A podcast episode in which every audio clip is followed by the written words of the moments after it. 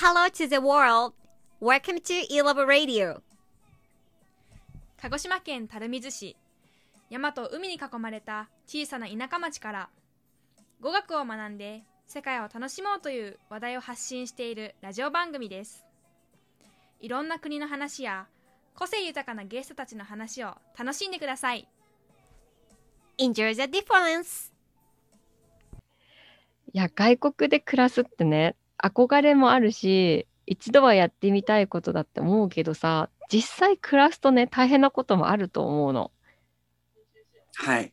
そんなことなかったやっぱ外国人としてさ、全然知らないか国に知らない言語を使って住んで、ましてやその剣道を指導していくみたいな状況。そうですね。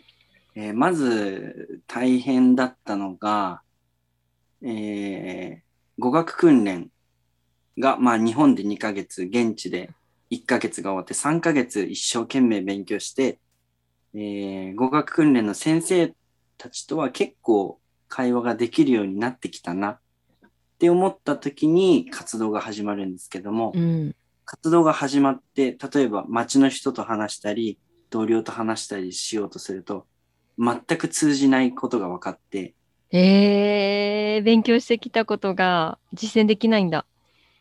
はい、全くスピード感も違うし、あえー先生たちは、学校の先生たちはやっぱ分かる単語しか使ってなかったんだなっていうのが分かって、ーそこでまず一度心は折れました。あー折れちゃった 剣道で精神力を培ってきた奈くんも。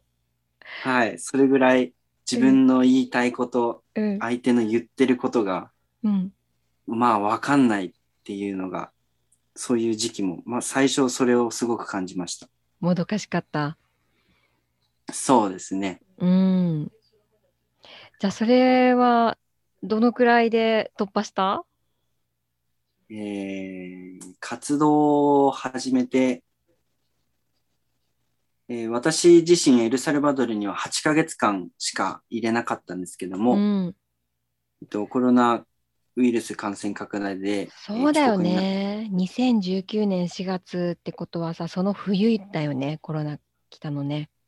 そうですね。うん。っていう短い時間しか行けなかったんですけど、本当に現地に行ってから、えー、4ヶ月、5ヶ月ぐらいでやっと相手との意思疎通が楽しくできるようになったなっていう感じがありました。うん。え、早い方だよ。だって初めてさ、スペイン語に触れて、4ヶ月、5ヶ月で、現地の人と意思疎通できるんだよ。すごい能力開花したね。いえ、多分、その同僚の人とかもすごく、えっと、私のことを理解してくれてて、簡単な単語、わかりやすい表現で話してくれて、で、よくご飯とかも誘ってもらってたので、うんもうそういう場でたくさん失敗することが、ああ、でもそうですね。まず失敗することが怖くなくなったのが最初で、おお。え、語学的にってこと？喋ること？はいうん。はい。その、日本人である自分がスペイン語ができないのは当たり前なんだっていうのを、その、心が折れた時に思って、おお。じゃあ、まあ、完璧には話せないなら、いろんな言葉を使いながら、まあ、間違ってれば相手が教えてくれるし、訂正してくれるから、間違ってもいいから、どんどんうん。話してみようって思って、同僚たちとはよくご飯行ったり、えー観光行ったり、海行ったりしながら話してるうちに楽しくなってきたっていう感じでうした。わー、よかったねー。そう、あの、エルサルバトルの人はちょっと日本人と似ているところもあるってところで、私が知ってる南米の人と全然感覚が違うんだけど、でも友達思いなところはすごく南米の人のいいとこだなって思う。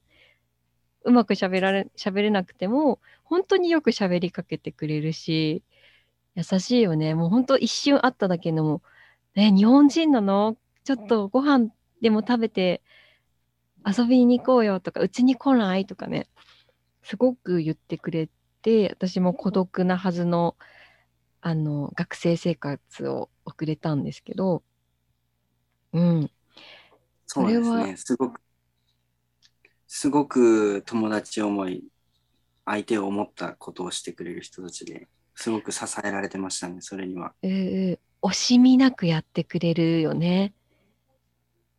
そうですね、本当に。うん。だからほら、こう、今のさ、人たちって、日本の人たちって忙しいじゃないですか。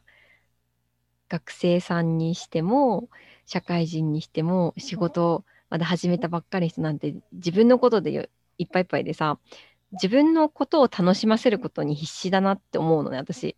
SNS とかを見てても。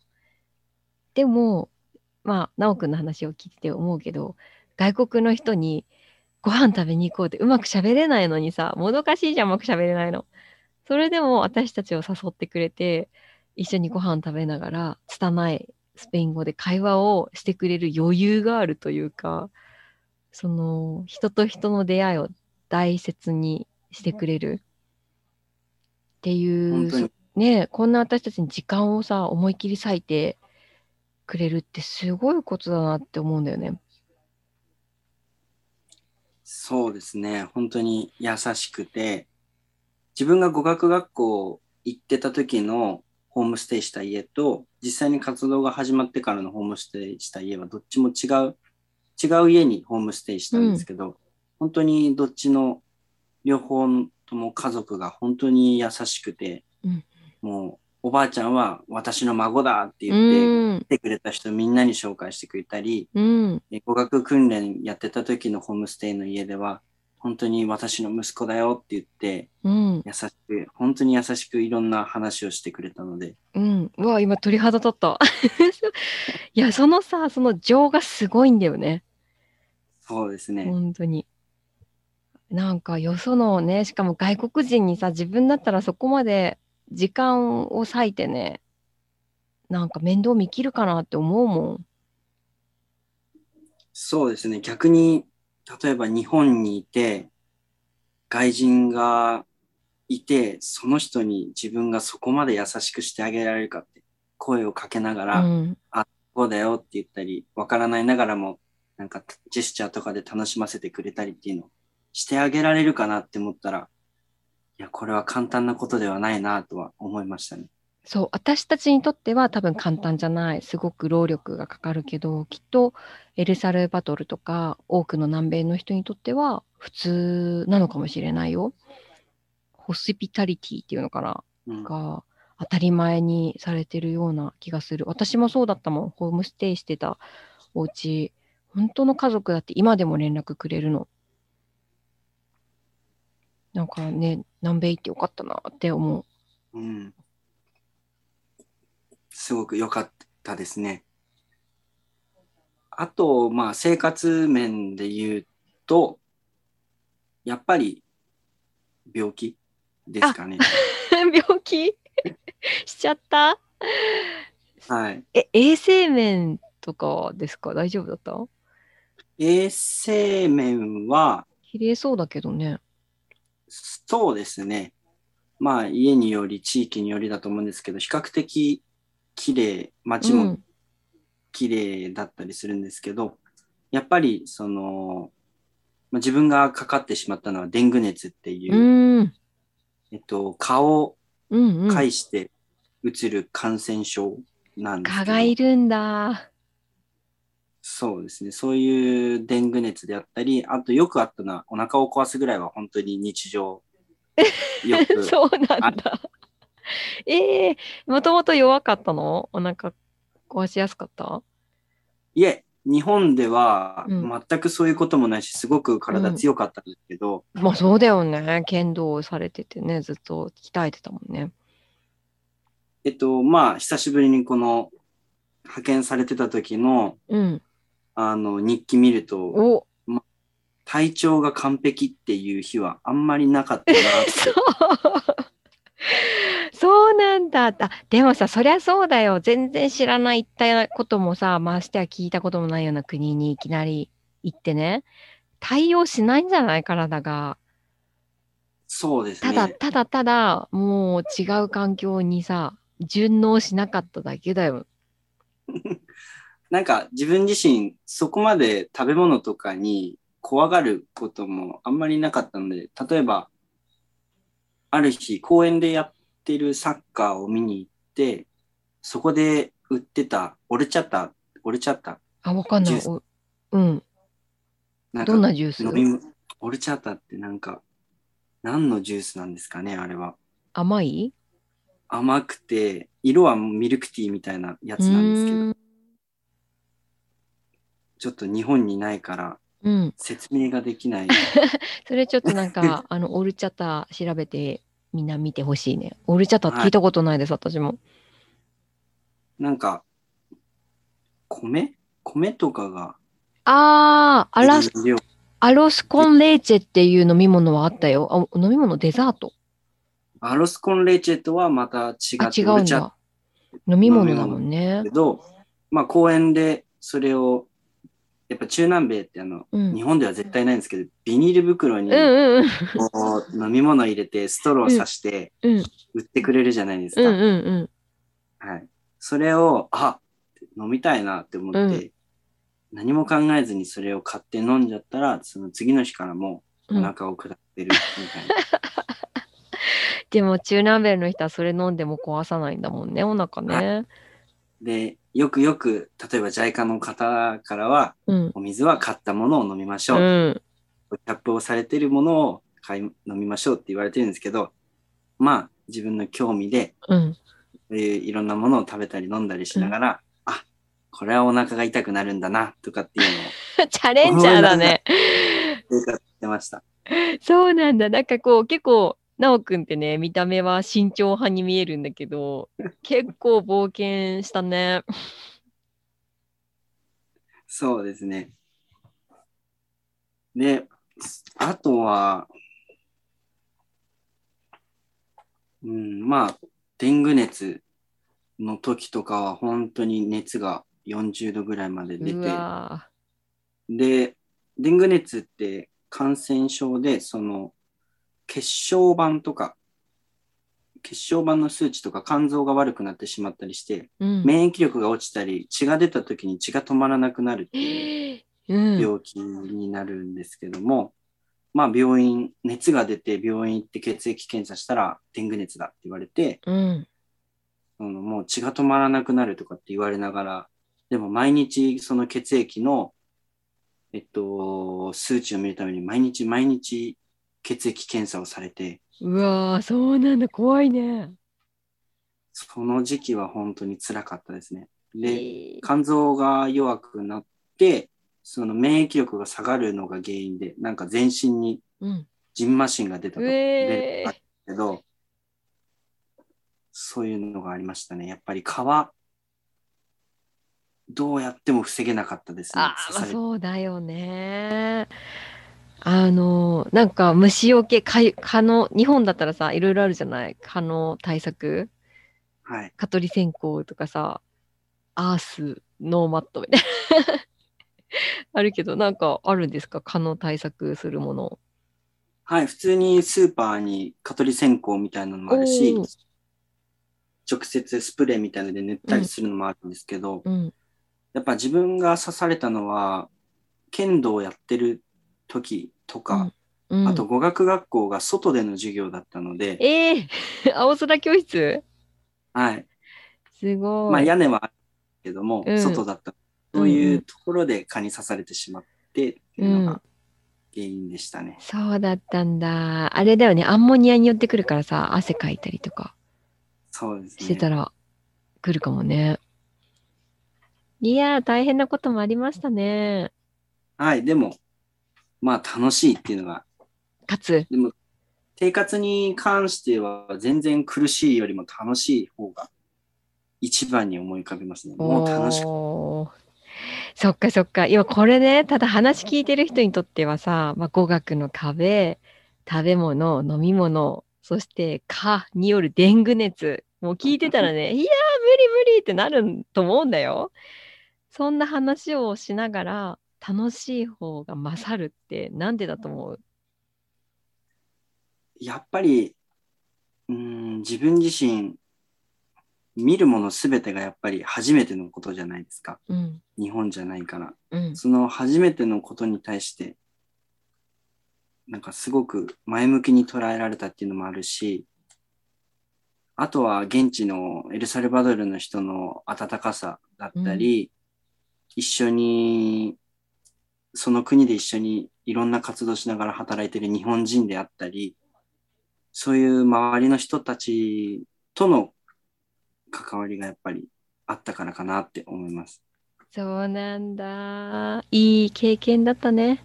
そういうさ、は心折れたことも、痛かった経験も 含めて、きっと一生忘れないんじゃない？そうですね。あ、あとエルサルバドルで忘れちゃいけないのが、あの、んインターネットで調べればすぐ出てくるんですけど、やっぱり治安、はいはいはい。はい、よく殺人発生率が世界1位だ、2位だえそうなの？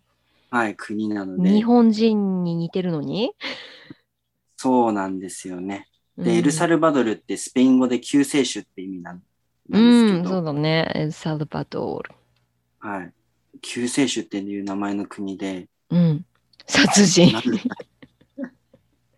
で でもまあ、殺人発生率が世界一位、自分が行くときは1位っていうふうに出てたんですけど、本当？いやー、そっか。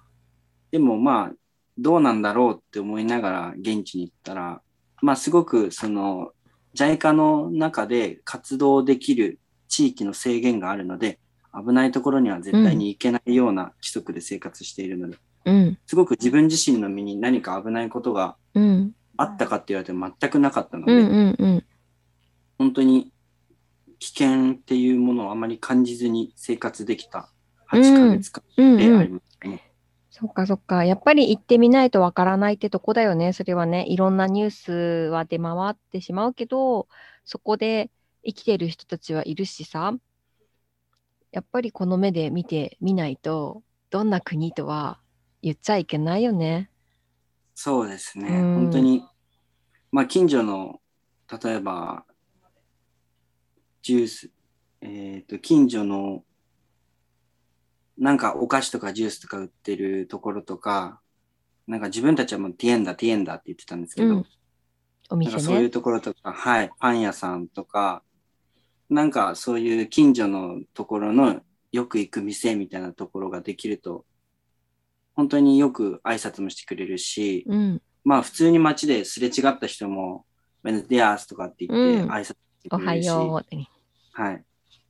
なんか、本当にここが世界一殺人発生率が高い国なのかって思うぐらいほんわかしうんた生活でしたね。自分自身は。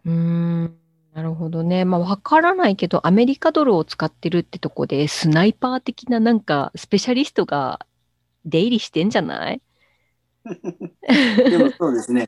アメリカドルなのですごく便利でした。うーん、うん、うん、うん。あの、私が南米にいて感じたのは、あの、コロンビアにも行ったことがあるんだけど、コロンビアもまあまあね、麻薬とかね、あの密漁とかね、すごく有名なんだけどさ、でもやっぱり私のイメージはそんなんなくて、コロンビア大好きなの。でも、に出くわすこといっぱいあって、でもそれを見てて感じたのは、彼らはね、正直なだけなんじゃないかと思うの。自分たちの、なんだ、良くないって思うことに対して、ただただ素直に怒りを表してるだけじゃないかなって感じたんだけど、うん、うん。もでう、例えば、もそうですよね。やっぱり自分たちのことをよりちゃんと考えてるからこそ、デモとかにも参加うんできるのかなって思いました。うなんか、自分が日本を思っているよりも、エルサルバドル人、エルサルバドル人が自分たちの国はこうなんだよって、誇りを持っているっていうのはすごく感じましたね。うん、そうだね。日本人だってさ、やっぱり武道してたら思うと思うけど、すごくさ、魂をかけてさ、あの日本の心を大事にしてるんだけど、まあ、それを表さないのが日本人の美徳だったりするじゃないですか。だけど彼らはもう感情をこうもうあらわにして、それは良くないんだそんなのは許さないみたいな感じでもう一市民がさ、すごいパワーを発揮して、声を大にしてあげてるんじゃないかなと思って見てたけどね。そしたらそれがもう行き過ぎちゃって、もう殺人もやっちゃうかもなとかうん、そうですね。許せない。あいつ許さない。うん。あと、まあ日本で絶対ありえない光景ですけど、あの、やっぱり他の国もそうだと思うんですけど、お店の入り口とかに銃を持った、うん。あの、警備員さん。とかがいるのも最初は本当にすごく怖くて、うん。もう本当に、なんていうんですか、戦争の映画で出てくるようなでっかい銃を持ってる人とかも普通にいるので、うん。それは最初怖いなって思ったけど、全く後半は慣れちゃって、そう、普通に挨拶してくれるよね。はい、むしろそういう人がいるから安全なんだ それね、その、その言葉私お父さんに言ったの、お前大丈夫か？って言われて、あ、なんかね、銃持ってる人たちがいっぱい立ってくれてるから大丈夫って言ったら、危ないから立ってんだよとか言って言われた。そうですね、そういう人がいるからこそ、ああ、この店安全なんだって思って入るようになりましたえ、ね、なおくん、それね、ちょっとね、南米寄りの考えに行き過ぎてるよ。私もそうだったけどね、ちょっとね、考えが麻痺してるからね。ねまあ本当だよね。日本ではありえないことばかり起こる南米だけど、でもお話聞けてとてもありがたいなと思いました。エルサルバドル、救世主だけど殺人ナンバーワンと言われていて、でも実際この目で見てみないとね、わからないはい。っていう真実を体験してきたんだね。はい。うん。今後も、そうですね、また、えっと、大学院に行ったら、また一度、その活動の一環で戻りたいとは思ってるので、これから大学院に行くんだね。あ、そうだね、そうだったね。はい。うんうん。そっかそっか。絶対この経験が身になると思うよ。そうですね、まだまだ、自分自身、その、スペイン語とかもまだまだ、あのー完璧ではないので、もっと勉強しながら、はい、楽しく、うもっと楽しく生活できるのかなって思います。次回は。うん。アブラモス。アブラモス、cuando quieras いつでも話そう。そうだね。スペイン語っていいよね。音がこう、私はすごく心地よくて好きなんですけど、スペイン語を話してる時の自分が好き。楽しいですよね、リズム感がうんまた日本と違って。うんうんうん。なんか、あの、スペイン語で好きな言葉とかあった？うーん、エルサルバドルの言葉で、お、あの、 chivo っていうのがあるんですけど、 chivo。はい。あの、まあ、要は、いいね、みたいな感じで。ああ、 chivo。ああ、えっとね、エクアドルだとね、 chévere、 qué chévere っていう。あ、やっぱ違うんですね。うん。 súper bien みたいな感じ。あ、もうこれもスペイン語だけど、super good を qué chévere って言ったけど、 chivo っていうのボエノとかいう、 bueno bueno、上にもっとチボーとか。うんうん。で、なんか、本当に、これはちょっとシャレで言ってるんですけども、チビシモとかチ。ビシモ。いやいや、いいね、いいね。あ、ご当地スペイン語面白いです。なんか今までさ、はいドミニカとかいろいろ聞いてきたんだけど、やっぱご当地、まあ、鹿児島弁もあるじゃない？あります日ね。本もさ、鹿児島弁、博多弁ってあるけど、そんな感じで、ご当地スペイン語もさ、行った人にしか聞けなかったりするから、はい。面白いですね。だから、自分みたいな日本人が、うん。あの、例えば、何かエルサルバドルの方がご飯を食べさせてくれて、あの、どう？って聞かれた時に、うん、リコとかって言わないで、ケチボとかってあ、やっぱ言うとも毛つけるんだね。ケチボ。う、はい、わ、もう、ボーン。かるわかる。そう、現地おの言葉前。知ってるのかって。いいよね。だからそれをさ、使っただけで湧いてくれるってさ、素敵な人たちだよね。そうですね。本当に楽しかったです。えー、そっかそっか。まあ言葉からのね、コミュニケーション、ね、よかったよ、楽しめて。はい。私はね、ポコはポコっていうスペイン語が好きなんだけど、ポコはポうコ、ちょっとずつね、みたいな。本当にちょっとずつやるからさ、みんな。面白くて。あ、でも大事だな。焦らずゆっくりも大事だなって結構教えてもらったんだけどさ。うんよーく使いました。あ、本当？そっかそっか。そうなんでね、スペイン語うまく喋れない時とかさ、ビエンビエンポカポコとか言ってくれたりするしね。そうですね。うん。こっちもね、剣道教えるときに多分使えるよね。はい。少しずつでいいよ、みたいな感じで、ポコアポコっていうよね。ポカポコ、デスパシート。あ、デスパシート、ゆっくりね。もうポコポコ。もう盛り上がってきちゃうから、もうデスパシート。あそっち？もう、ファイトしてきちゃうので。なるほど、なるほど。そこはやっぱ南米気質なのね。そうか。でもどう最後になんかまだこれは話しときたいっていうのはない？そうですね。ああ、じゃあこれからなんか海外に行きたい人、うん語学勉強したい人にエールっていうことで、あぜのひぜひ、ポルファボール。自分自身す最初の方にも言ったんですけど、英語、まあこれから行く大学院は公用語が英語なので全て授業から何から英語でやるんですけども、うん。